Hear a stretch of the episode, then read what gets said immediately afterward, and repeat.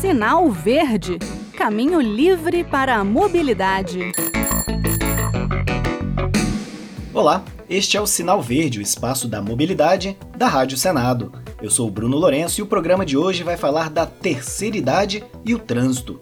O dia 1 deste mês de outubro é o Dia Nacional do Idoso e Dia Internacional da Terceira Idade, e é importante reconhecer as particularidades que a idade traz para a mobilidade urbana.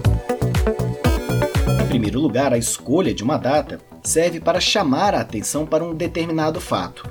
Como aqui o nosso foco é a mobilidade, o trânsito, vamos começar destacando que o Código de Trânsito fala sobre a terceira idade. Saiba que não há uma idade limite para dirigir. Afinal, não será a idade que vai determinar se a pessoa está apta, mas sim as condições de reflexo, visão e audição. Isso deve ser aferido no exame médico para tirar ou renovar a carteira nacional de habilitação. A legislação determina que esse exame deve ser feito a cada 10 anos para quem tem menos de 50 anos, a cada 5 para quem tem entre 50 e 70 anos e a cada 3 anos para quem tem 70 anos ou mais. Em alguns estados, a renovação da carteira pode ser gratuita para idosos. O Código de Trânsito também trata objetivamente do idoso na questão das vagas reservadas a eles em estacionamentos.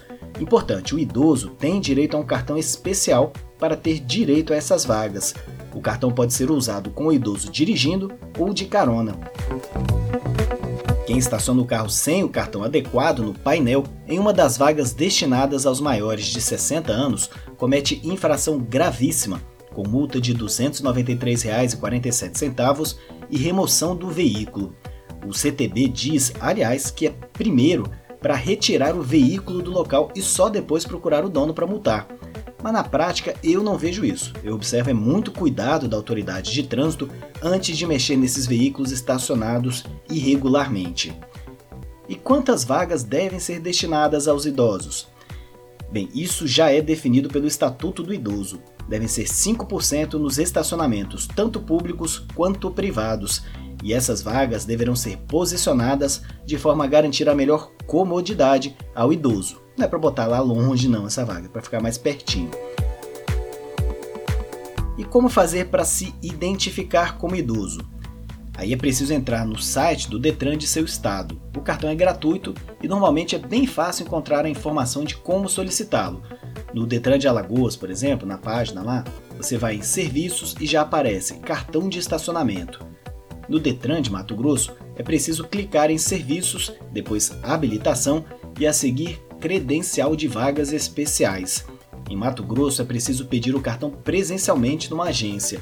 No de Alagoas não, então o procedimento varia. Tem que fuçar um pouco para saber. Mas repito, hein? O processo é gratuito. O Estatuto do Idoso também prevê a reserva de 10% dos assentos do transporte coletivo para a terceira idade. Ou seja, o ônibus tem 42 lugares, pelo menos 4 devem ser para idosos. E os maiores de 65 anos também têm direito à gratuidade. De 60 a 65 anos, essa gratuidade fica a cargo do poder público local.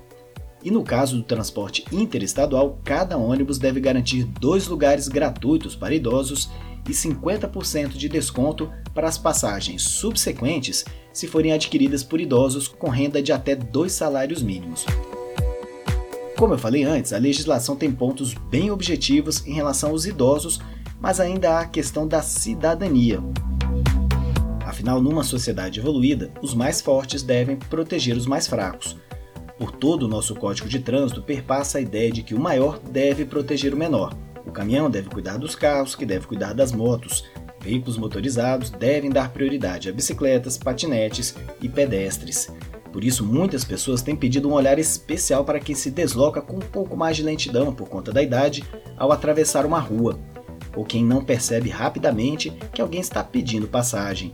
Muitas cidades estão revendo o tempo que os semáforos de pedestres ficam acesos, principalmente em áreas com maior concentração de idosos ou, quando não é possível, constroem espécie de ilhas de segurança em cruzamentos para que a travessia da rua seja feita em duas etapas. Tenho visto também campanhas educativas lembrando para termos mais paciência com pessoas mais velhas ao volante ou como pedestres. A chave de tudo é empatia, né?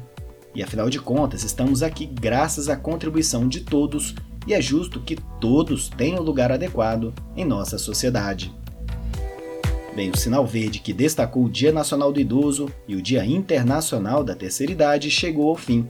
Lembro que é possível fazer sugestões ou comentários pelo e-mail radio@senado.leg.br ou pelo WhatsApp da Rádio Senado, que é 61 98611 9591. Obrigado pela audiência, um abraço a todos e até a próxima semana.